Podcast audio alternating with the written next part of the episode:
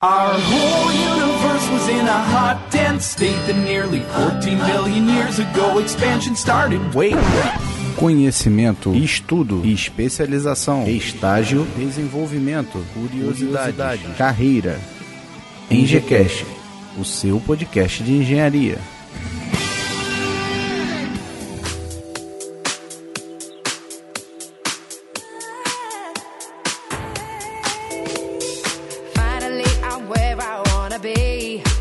Bom dia, boa tarde, boa noite. Está começando agora mais um EngieCast, o seu podcast de engenharia. Eu sou Rodolfo Pinhaton, estudante de engenharia civil, e hoje trago para vocês um convidado mais que especial, que já é da casa, o Bruno Tomás. Bruno, o que, que você vai contar pra gente hoje? Bom, hoje eu vou falar sobre uma feira de automação que teve aqui em São Paulo, da Rockwell Automation. É, é, o pessoal aí que trabalha com automação com certeza conhece a Rockwell e eles fizeram uma série de workshops, convidaram alguns clientes para participar e tinham muitos revendedores autorizados da própria Rockwell. Então foi uma coisa legal aí que não ficou só na área dos produtos da Rockwell. Teve uma parte forte aí também de robótica, automação e sensores de visão. Eu assisti algumas palestras lá, a gente vai bater um papo rapidinho sobre o que teve de interessante. Beleza, Bruno. Agora vamos ter a leitura dos e-mails, depois a gente troca essa ideia legal.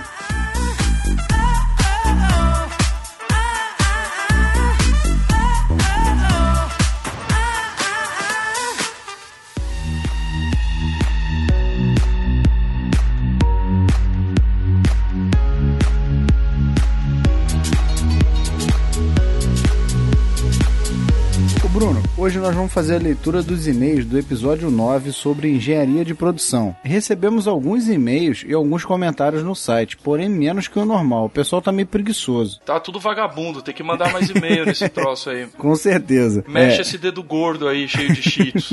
é, eu escolhi três feedbacks do episódio para comentarmos. Bruno, vamos começar pelo e-mail do Maurício Simões, que comentou o episódio da seguinte forma: Pessoal, valeu pelo episódio, pois trata de uma forma bem resumida sobre a profissão de engenheiro de produção. O podcast está muito bom, nota 9. Porém, como sugestão para chegar a 10, o ideal seriam duas pessoas interagindo nesses episódios sobre profissões, para que fique mais dinâmico o papo. Fica a dica. Ah, bom, o que eu tenho para falar pro Maurício é o seguinte: quando eu fazia facu, a média era 6. Acima de 6 é 10, entendeu? Se você deu 9, tá valendo 10. Passou da média, é nota máxima, tá? Então pra gente aqui, a gente já valeu como 10. Não, eu achei interessante esse comentário, até tô pensando realmente em fazer isso pegar alguém da área para poder dividir. Tem realmente a maior interação. Uma pessoa só falando, pô, dá sono, cara. Entendeu? Ah, eu tento, sim, é, eu fica... tento fazer de uma forma que não dê sono, mas assim, eu entendo que dá sono. O único que eu conheço, que é uma pessoa só falando, quer dizer, os únicos dois podcasts que eu conheço que é uma pessoa só falando é o Café Brasil e o aquele Escriba Café. Pô, os dois assim são excelentes, mas tem toda uma uma preparação, uma né? preparação, tal, tal, tal, entendeu? Eu acho que são podcasts que duas pessoas talvez atrapalhe, entendeu? Sim, mas aqui no, no Ingecast eu acho que valeria a pena mesmo, uhum. né? De repente tentar interagir, porque uma vez ou outra a gente acaba caindo um pouco mais pra parte técnica, acaba ficando um pouco uhum. maçante. E também como é uma troca de experiência, é interessante de repente até traçar um paralelo com o convidado e ver como é que a coisa andou com um ponto de vista diferente, ou às vezes só mais um cara pra tumultuar um pouco também já ajuda, né? Uhum, com certeza, com certeza. Bom, pelo ingecast.com.br, a Camila Camila França deixou o seguinte comentário: Olá, caí no seu site procurando um podcast de engenharia. é, deu sorte, Camila, ainda bem que procurou. Eu descobri o Engecast procurando sobre pornografia com fechaduras de portas. Continuando aqui, quero parabenizar pela iniciativa e dar algumas dicas de pauta. Isso é bom, hein? Mandem suas dicas. Sobre matérias que nos tiram o sono, seria uma boa. Pô, Camila, sério, meu. É sério mesmo que você quer fazer sobre. Ma... quer... Vamos conversar aqui, ó. Ela falou aqui, ó. Resistência de materiais. Isso já tira o sono dela. Não precisa ouvir no, no podcast. eu, eu, só de ler isso aqui, eu já tô. Sabe quando você fica com o olho só tremendo? Eu tô com o olho só tremendo assim, só, só de ler. Fenômenos de transporte, meu. O único fenômeno número de transporte que a gente vai falar aqui é se a gente falar sobre busão. Análise estrutural, enfim, sinto essa necessidade. É sério, Camila, você sente mesmo essa necessidade? A gente vai fazer um podcast de fórmula para você. Você quer um podcast que a gente só lê fórmula? É assim, pode ser. vai ficar bem legal.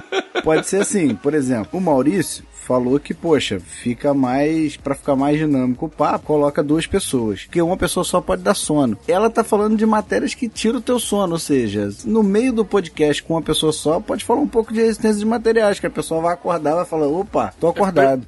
É perfeito, perfeito. Sugestão anotada, viu? Mas eu acho que interessante esse negócio até mesmo para fazer um tema meio livre, né? Porque aí você também consegue contar umas histórias. Quem nunca deu uma cochilada maruta na, na aula de resistência de materiais, né? Que nunca chegou atrasado. Eu tinha aula de estatística, minha nossa senhora, pelo amor de Deus. É complicado, né, cara? É, mas legal aí, vale, valeu a dica, Camila, brigadão. Interessante, tá anotado, viu? Não, valeu, Camila, brigadão mesmo. E para finalizar, o Bruno, nós tivemos um comentário anterior ao podcast, tá? Que me ajudou a montar a pauta, que foi o e-mail do professor Marco Lacerda Rezende, que está sempre nos ajudando compartilhando o Ingecast no Twitter e mandou o seguinte e-mail: Uma das áreas de atuação é a acadêmica, onde eu atuo por opção e é tão gratificante quanto trabalhar em uma grande indústria ou empresa. Temos poucos profissionais atuando nessa área, principalmente em pesquisa, que não é uma tradição no Brasil, infelizmente, e vejo que há muito a ser explorado nesse sentido. E só para descontrair, um colega engenheiro eletricista, ou elétrico, né, Bruno? Pode ou ser elétrico, também? Ou engenheiro elétrico, aí engenheiro elétrico! brincava comigo dizendo que o engenheiro de produção era o engenheiro pato, porque anda, nada e voa, mas não faz nenhum dos três direito. O que Caralho, é uma mentira de deslavada. Solto... Grande abraço e sucesso ao seu projeto. Eu ia fazer a piadinha aí também solta ovo pelo c... mas nem o engenheiro de produção. Eu, eu já vi eles fazendo cagada, mas botar ovo ainda não vi nenhum.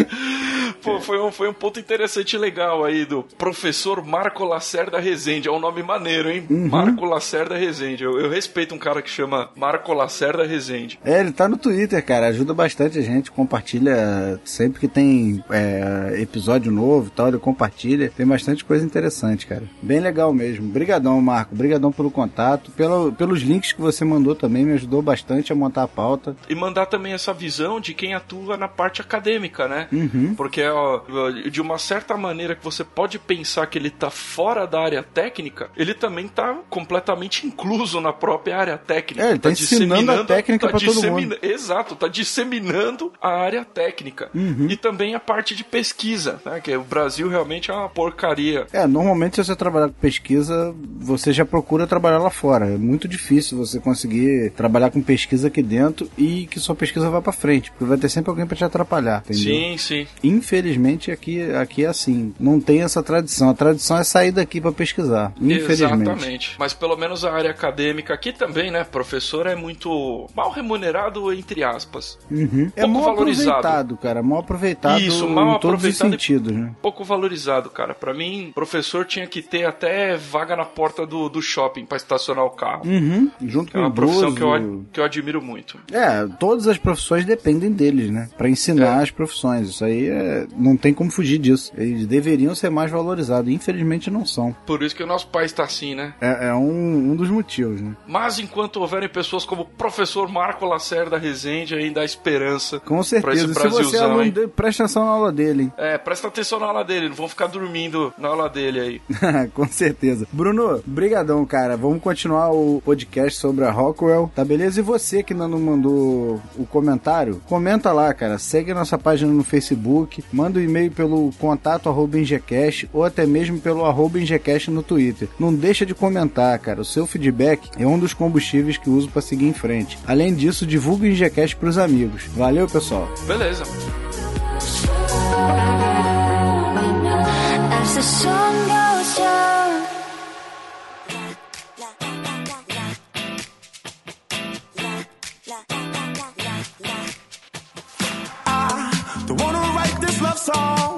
Vamos lá, Bruno. O que, que você pode contar de novidade pra gente sobre a Rockwell Automation? Uh, foi a primeira vez que eu participei desse evento, né? Eu sei que eles já realizam todo ano, mas pela área que eu estava atuando, eu nunca havia sido convidado. Esse ano fui convidado também a participar. Foi realizado na Expo Center Norte. O pessoal de São Paulo aí vai conhecer. É um galpão em que rolam várias feiras, né? Uhum. Tem a Expo Music, rola Erotica Fair também também lá, um ano ou outro. Então, é um salão bem versátil e tem um canto que tem várias salas, como se fossem pequenos auditórios uhum. e uma parte no canto para fazer exposição. Então, nessa área comum, tinham vários estandes de vários representantes autorizados da Rockwell e nessas salas eles estavam dando palestras ao longo do dia, temas variados, né? Desde controle não linear, né, sistema PID, até o novas técnicas de extração de dados e automação em empresas pequenas. Uhum. Então foi uma coisa bem legal. Foram dois dias de feira, foi aí uma terça e uma quarta. Na, não tinha muita, não tinha diferença nas palestras, né? Então eu acabei indo num dia só na quarta-feira, que assisti as que me interessavam e consegui passar por todos os stands lá. Então fica aberto pro, pro pessoal aí, se o cara quiser ir só num dia ou quiser ir nos dois também é interessante. Uhum.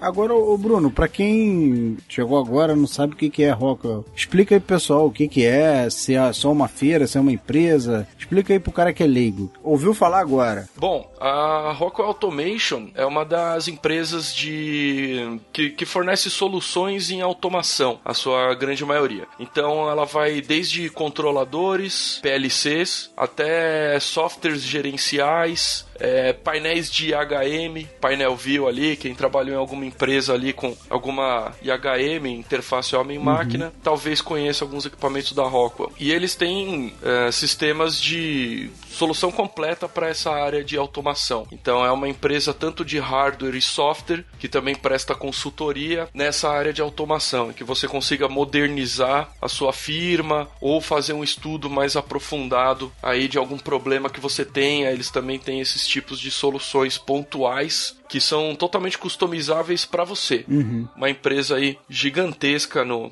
atua praticamente no mundo todo. Não, beleza. Ela trabalha é. a fim de conectar todos os componentes, né, da automação completa, né? Sim, sim. É uma, ela tem desde a parte do controlador até a parte de sensor, passando pelo software que vai controlar isso, a IHM e o banco de dados em que você vai tratar tudo isso. Uma das novidades que teve nessa feira foi um próprio data center da Rockwell. Hum. Né? Então desde a parte de transmissão de dados, eles têm alguns switches e tem toda a parte de data center também. Foi uma, uma das novidades que teve esse ano. Então, eles fornecem aí quase que uma solução completa em automação. E se você não quiser uma solução completa, eles também você pode simplesmente comprar só um componente ou outro e integrar isso já no sistema que você tem. Eles também te auxiliam, né? Porque os protocolos são padronizados. Então você tem ali uma comunicação device net, um Profibus, quase, quase que independe o tipo de componente que você vai colocar, contanto que ele converse dentro desses protocolos. Uhum. E o que, que teve de novidade lá? O que, que você achou mais interessante? Bom, o que eu achei interessante que eles colocaram nessa feira é a respeito da transmissão, análise e armazenamento de dados. Isso foi o que mais pegou. Quase todas as palestras que eu assisti, elas tinham esses temas correlacionados. Por quê? Agora com o barateamento entre aspas, da tecnologia, você consegue colocar alguns sistemas de automação uhum. e extração de dados em equipamentos que antigamente não valia a pena. Então você consegue conectar coisas que não eram conectáveis né? Não, que não era conectáveis, que antes você não é, tinha estava muito caro, isso né? em rede. Era muito caro. Hoje em dia isso está barateando. O que eu mais vi lá foi isso, né? O que eles chamam, né, de internet das coisas. É, isso. Eu até vi um podcast outro dia falando sobre isso daí. Internet das coisas. É conectar tudo. Exato. É praticamente tudo que você tem, você conectar. É, desde o teu. Hoje a gente tem a ideia de, de conectar o telefone, com o computador, com a impressora e tal, mas não é conectar a tua geladeira geladeira, teu fogão, tudo isso está conectado, né? Tudo isso, e principalmente no chão de fábrica. Uhum. Porque muitas vezes você tem ali um, um equipamento, ele está trabalhando standalone, ele roda sozinho, ele não troca dados com ninguém. Isso ainda é uma coisa muito comum. E depende de alguém estar tá observando ele para ver se ele apresenta algum problema. Né? Exato, e de quando acontece algum problema, geralmente você precisa de uma coleta manual. O cara tem que abrir uma ordem de serviço uhum. com os dados do equipamento para depois isso ser analisado, sabe se Deus por quem, para ver se esse equipamento está dando muito problema ou é, não, se, se vale a pena for trocar. analisado, né? Se não deixar Exato. passar direto. Isso, se o cara não tiver a letra feia, escreveu com uma letra feia lá e o cara não, Uhum. não tem paciência, ou, ou também ele não tem o conhecimento técnico para fazer essa análise depois. Uhum. Então, hoje em dia, com essa com esse barateamento, é, com essa tecnologia chegando mais próximo dos, dos equipamentos e interligando eles, uma coisa interessante é que você pode ter um equipamento com certo grau de automação trabalhando aqui e o outro trabalhando do outro lado. Sim. Com essa conexão, com essa internet das coisas, não gosto muito desse termo. Fica um nome Você feio, faz- né, cara? É um nome feio, né, cara? Podia arrumar um, É um nome- um nome em inglês pra isso, cara. Alguma coisa assim, por, por mim já podia começar a chamar de Matrix, É, de Matrix. tinha que arrumar um Alguma nome em inglês pra isso, porque Skynet, nome em já português chama, tá muito feio, cara.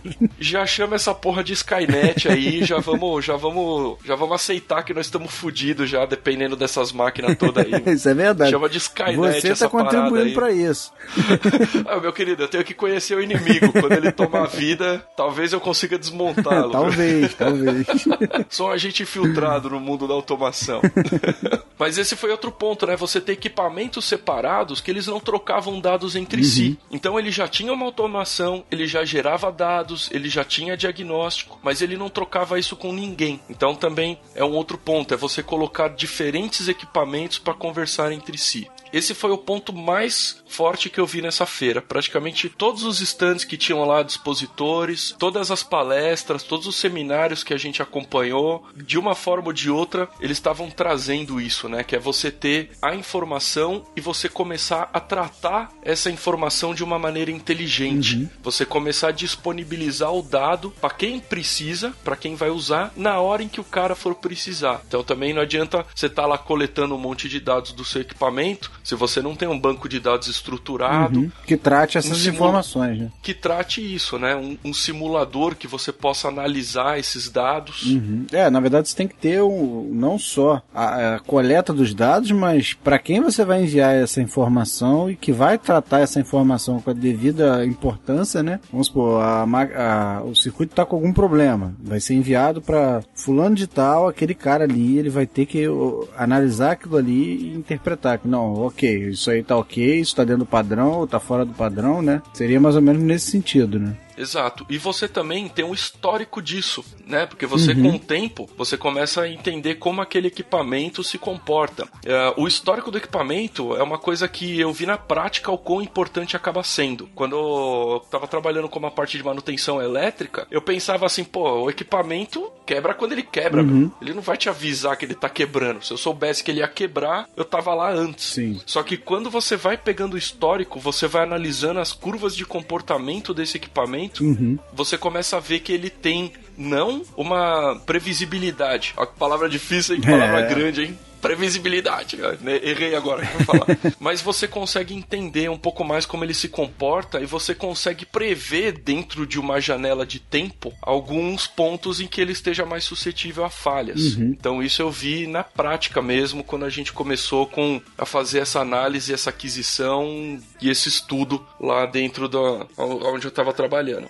Fazendo um paralelo seria o caso dos nossos carros, eles dão sinais de que vão dar problema. O equipamento também vai te dando um histórico ali de que vai dar problema. A gente, a gente por é, costume, a gente lê esses sinais do carro, entendeu? A, a marcha tá com problema, tal, tal, tal. A gente lê esses sinais, porque a gente gosta de Ah, carro, entendeu? Mas a uma máquina, coisa- o, o sistema de automação faz isso pra você. Ó, isso aqui vai dar problema com daqui a tantos mil quilômetros, vai dar problema, entendeu? Tá dando problema aqui. Você consegue prever problemas que podem acontecer e, e tentar evitá-los, né? É, uma coisa simples é a gente é trocar o óleo do carro, né? Isso. Por que, que a gente troca aí a cada 5 ou 10 mil, né? Dependendo do óleo, vai colocar a cada 5 mil. Porque a galera já estudou que se você rodar 7 mil com ele, Não vai dar- não vai ser não uma vai boa ideia. certo. Não vai dar certo. Uhum. É, e, isso chegando para o- os equipamentos, não só para o carro, que a gente já faz isso naturalmente, de ir lá no odômetro, olhar, ó, tá com tantos mil quilômetros e tal. O legal de você fazer numa fábrica você não, não depender tanto do, do ser humano para estar analisando isso, entendeu? Porque muitas vezes, às vezes, o cara pode nem olhar, nem tá olhando aquilo ali, passar despercebido, o cara tá brabo com a mulher e tá,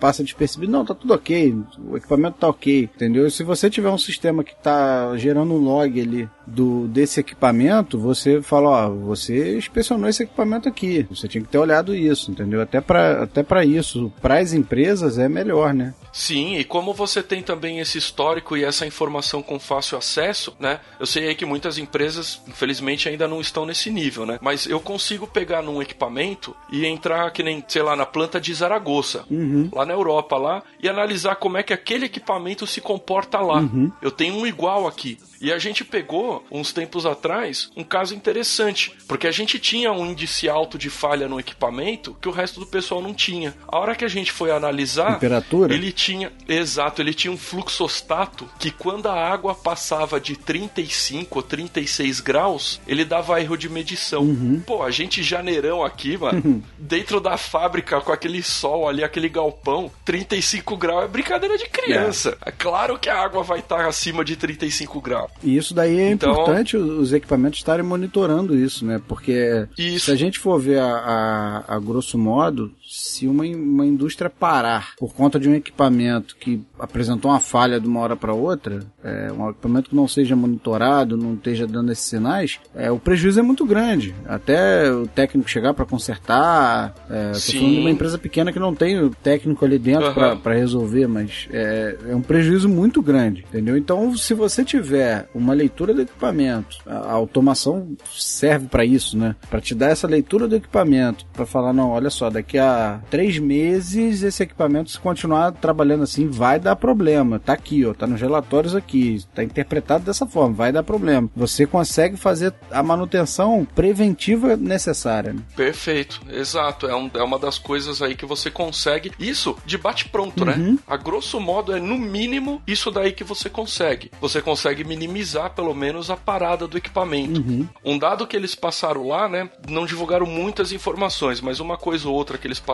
pro público, eu anotei. Eles falaram que uma das áreas lá da, da IP, que faz os detergentes, eu não sei exatamente qual é que é a empresa, eles falaram que faz lá o detergente IP. Uma das áreas que estava sendo gargalo de produção, eles contrataram uma das soluções da Rockwell de análise de performance e eles viram que o maior problema eram micro paradas. Uhum. A linha tava rodando, aí dava uma engasgadinha. Aí o cara resetava e ia embora. Ah, dava uma engasgadinha aqui, o cara dava um tapinha não sei aonde e mandava embora. E com essa análise deles, eles conseguiram reduzir em 33% esse número de micro paradas nos primeiros dias de implantação. Então era uma coisa ali que, de repente, você não consegue enxergar o impacto que aquilo te traz no todo. Uhum. Porque pro cara que tá ali, ah, tá vindo, ah, engasgou, o cara reseta e vai embora. Pra ele aquilo não foi nada. Só que a hora em que esse dado é analisado e mastigado junto com os outros, aquilo ali acaba sendo um problema maior. Uhum. Que não foram, Então- não, não foi uma, foram 200 paradas no dia, um exemplo. Exatamente. E aquele cara, ele não vê as 200 paradas, porque ele trabalha ali só 6 horas. Uhum. Positivo, positivo. Você tendo essa leitura dos equipamentos, você ainda consegue até mesmo verificar se o equipamento que você adquiriu está funcionando de acordo com o que você quer, né? Porque muitas vezes você consegue que o equipamento faça mais do que você imaginava que ele fosse fazer, porque você consegue aproveitar ele o máximo do tempo possível.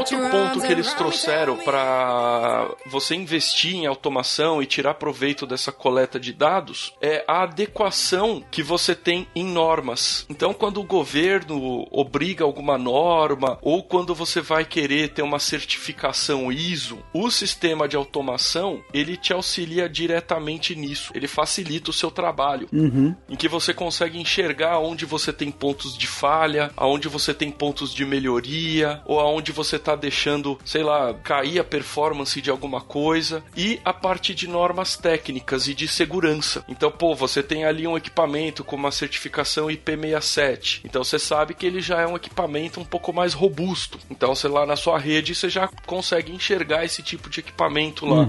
Foi, esse foi um dos outros pontos que eles levantaram para o pessoal não ficar só preso que a automação vai te ajudar ao equipamento quebrar menos. Ela vai ajudar, mas não só isso. disso, você consegue também uma visão para você se adequar a normas. Essa parte eles passaram rápido e também você consegue uh, melhorar o seu processo. Uhum. Isso é uma outra coisa importante. Às vezes o meu equipamento ele tá bom, mas ele tá trabalhando na sincronia certa com outro equipamento. O meu mix de produção, esse meu equipamento ele faz quatro produtos diferentes. O meu mix de produção tá correto? Ele leva o mesmo tempo para fazer os quatro? Não, o, o, equipamento, o produto B, ele leva mais tempo. Então se eu colocar quatro equipamento B, quatro produto B na sequência, a minha máquina vai rodar no talo. Ela vai gerar um buraco na linha. Então o sistema de automação também ajuda você ter essa visão de gerenciamento do processo dentro do seu ambiente de produção. Foi uma das coisas aí bem interessantes que talvez o, o pessoal não tenha ainda muito essa visão, mas ia ser interessante aí vocês pensarem um pouquinho nisso, porque não quer dizer só porque o equipamento não está quebrando que ele não seja o problema da sua linha. Ele pode ser um gargalo de processo. E isso é muito difícil de você enxergar. Você vai ficar ali com o cronômetro, você vai ficar ali analisando o que, que ele está recebendo numa indústria química, alimentícia. Pô, é complicado você analisar tudo isso se você tem aquela coisa, né, que o, pô, ele trabalha com receitas, então ele tem que jogar 200 ml disso, 10 ml daquilo. Fica complicado você analisar isso a olho nu. Então a automação também auxilia o seu processo. Eu ainda costumo achar até que essa parte de automação ela é mais efetiva quando você trabalha junto com o processo do que só com o equipamento em si, entendeu? Eu acho que você ter só ali um log de alarmes e fazer um estudo desse equipamento uhum. numa rede de automação um pouco maior é muito mais legal você utilizar isso para enxergar o seu processo como um todo do que só aquele equipamento.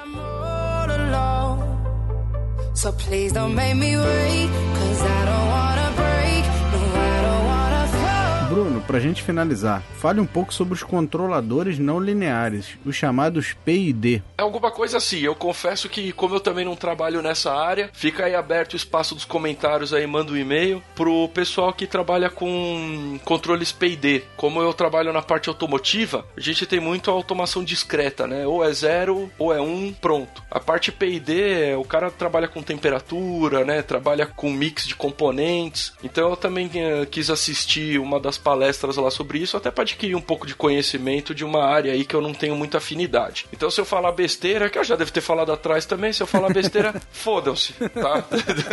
não manjo tanto do assunto, o espaço tá aberto aí pra discussão, vamos trocar uma ideia. O que eu achei legal é que eles trouxeram da parte de controladores PD, eu não sei se isso é novo, se é uma coisa plausível ou se é uma coisa velha, mas foi o que eu achei interessante. A parte de controle PD, ele analisa a sua saída, compara com uma resposta compara com uma saída que você quer uhum. e ele ajusta a entrada. Então é isso. Você quer, sei lá, a tinta verde e você tem a entrada da tinta azul e da tinta amarela. Ele vai olhando como é que tá a cor da tinta e vai dosando a quantidade de amarelo e de azul para a tinta ficar verde. Bruno, isso é bem interessante pois está é. fazendo o serviço dos seres humanos, né? Exato. Uma coisa é você é programar é... uma máquina para colocar tinta em determinadas proporções. Outra coisa é a máquina escolher essa proporção de acordo com o resultado que ela está observando, digamos ao vivo, né? É, é, ela controla o processo em si. Então o controlador PID é muito utilizado nesse tipo de exemplo que eu dei. O que, que eu achei interessante lá? Eles começaram a trazer softwares e novos blocos lógicos, né? Novas ferramentas de análise que além disso ser reativo, porque aí você olha, minha tinta ainda está muito amarela, eu preciso aumentar o meu azul. Então você está reagindo. Você consegue começar a ter indícios de controle preditivo. Isso que eu achei do caralho, porque aí ele não olha, não sei como é que ele faz. Ele não olha simplesmente só a saída. Ele já sabe que se aquilo está muito amarelo e você jogar muito azul, aquilo vai ficar muito azul. Então ele já vai jogar uma parte do azul aumentando o amarelo para aquilo já sair verde mais rápido. É, ele faz alguma coisa nesse esquema preditivo. Eu acho que ele já consegue analisar a quantidade de amarelo e azul e como eles se comportam para ele jogar já no controlador com os parâmetros para aquilo sair o mais verde possível. Então eu achei uma coisa assim bem interessante, porque o pouco que eu tive de contato com a parte de P&D é realmente um negócio complicado de você mexer, até você,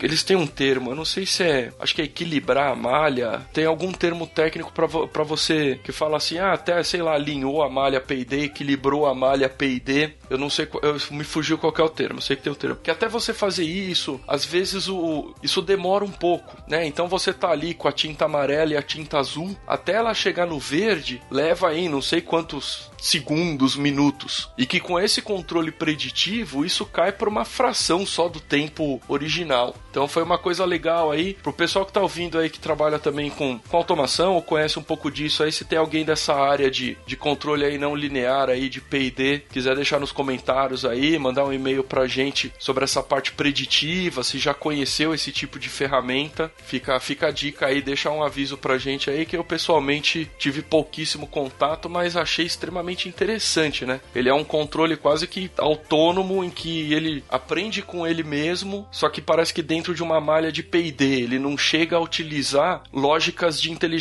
artificial, tipo um fuzzy ou tipo um rede neural. Ele não chega a trabalhar com isso daí. Talvez esteja falando besteira. Parece que ele trabalha dentro da parte P&D, mas com alguma coisa mais avançada de análise preditiva. Muito legal, Bruno. São as máquinas tomando controle, né, meu? Skynet tá aí pra mostrar que estamos ferrados, né? Que a coisa tá aí, mano. Eu- tô só esperando os robôs escrito Google sair da rua e começar a atirar na galera, meu. podia ter pelo menos uns robôs da Apple. Assim podia ter um design mais bonitinho, né? Ah, eles iam. Ah, não, não, não, não. Não, não, não sou. ah, Não sou da, da Apple. Eles iam ser tudo branquinho, redondinho. Ia ser do tipo. Tipo aquele filme do Oli, a Iva. É, a Eve, né? Eu sou, eu, eu sou do time do Oli, mano. Tem que ter umas engrenagens toscas aí, tem que ser toscão. Que, aliás, é uma excelente dica de filme. O Oli. Ah, sim, sim.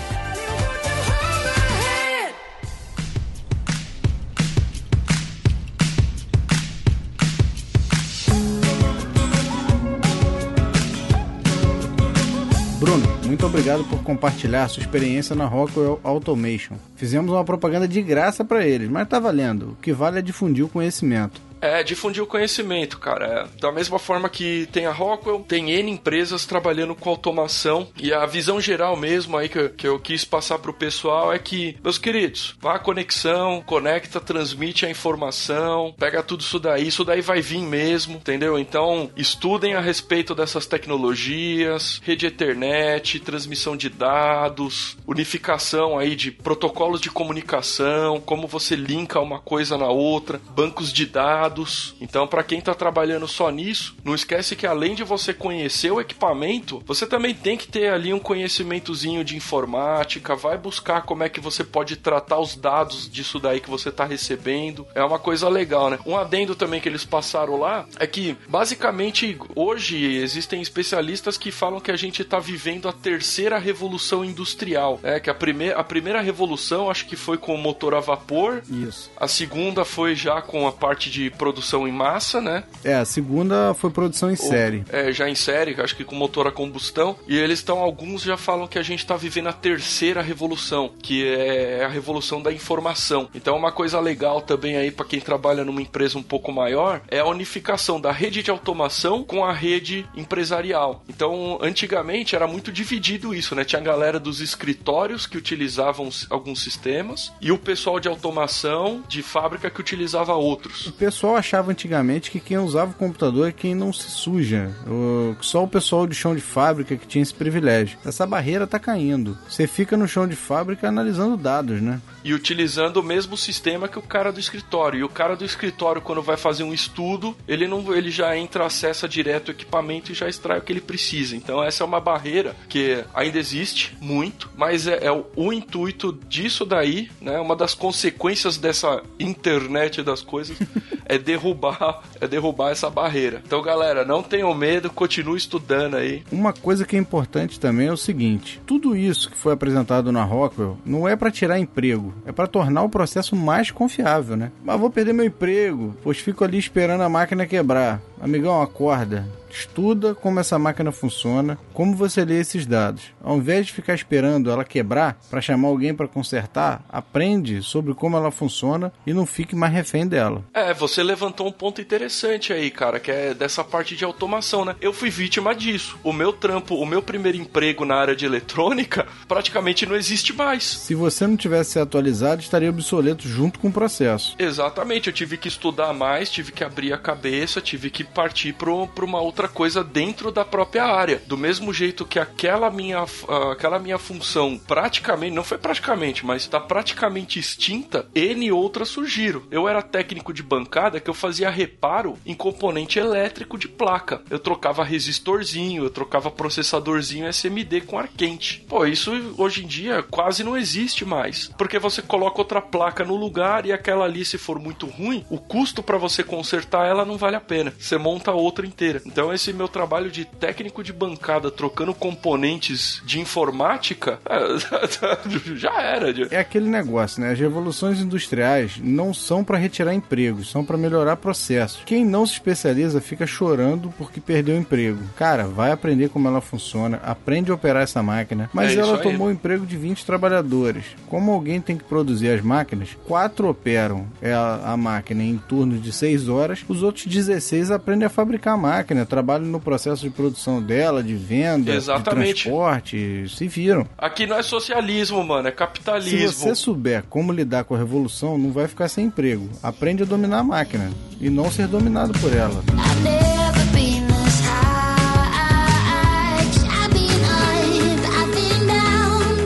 muito obrigado pelo compartilhamento da sua experiência lá na Rockwell. Eu também, eu que agradeço aí o convite. Você sabe que que precisar é só contar. Tamo aí tentando trazer um pouco de ou informação ou cultura inútil, o que tiver mais perto, né?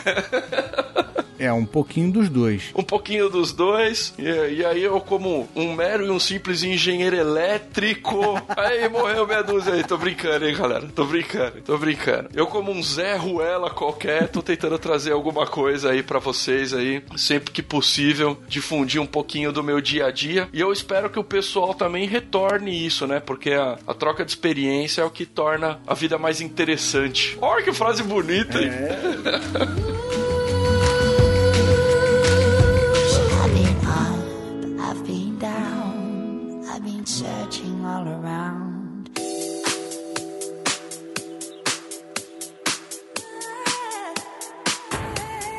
O pessoal tá meio preguiçoso de comentar. Tenho recebido poucos e-mails. Os downloads estão aumentando cada semana, mas os comentários estão diminuindo. É, xinga eu, mano.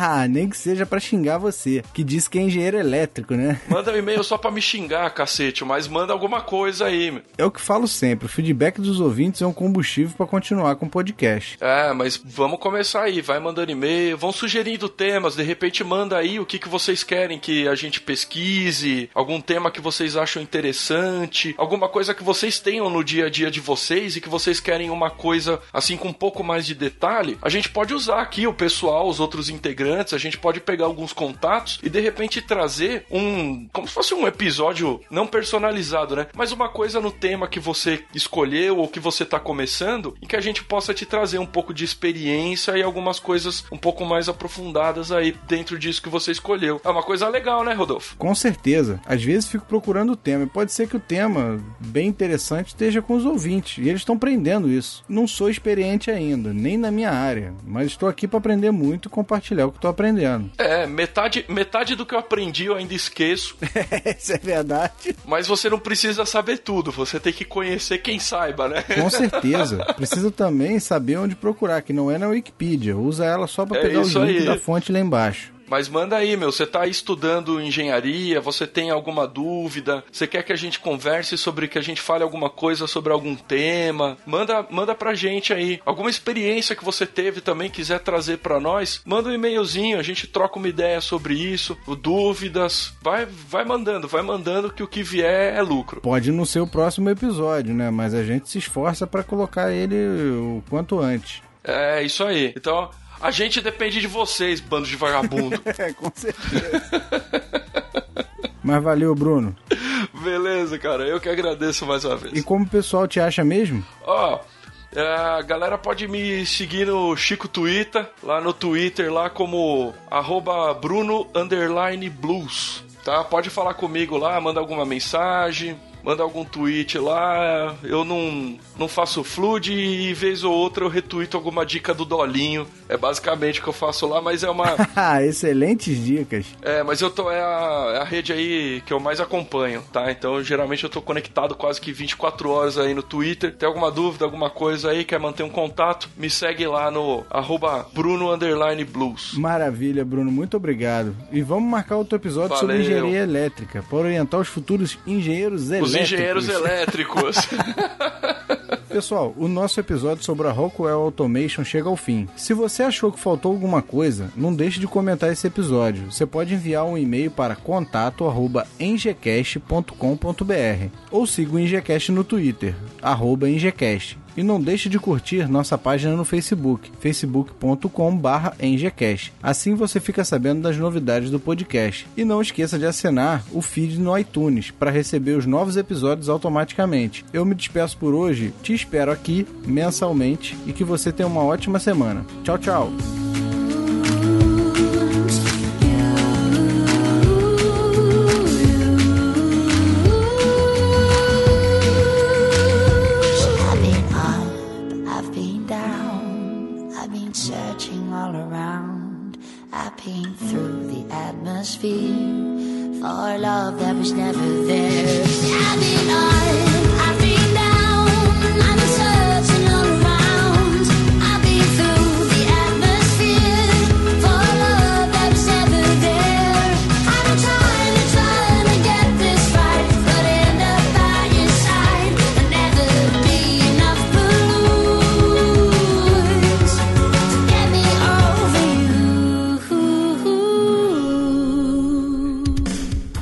Episódio foi editado pelos editores. Eles podem editar o seu também. Acesse oseditores.com.br e saiba mais.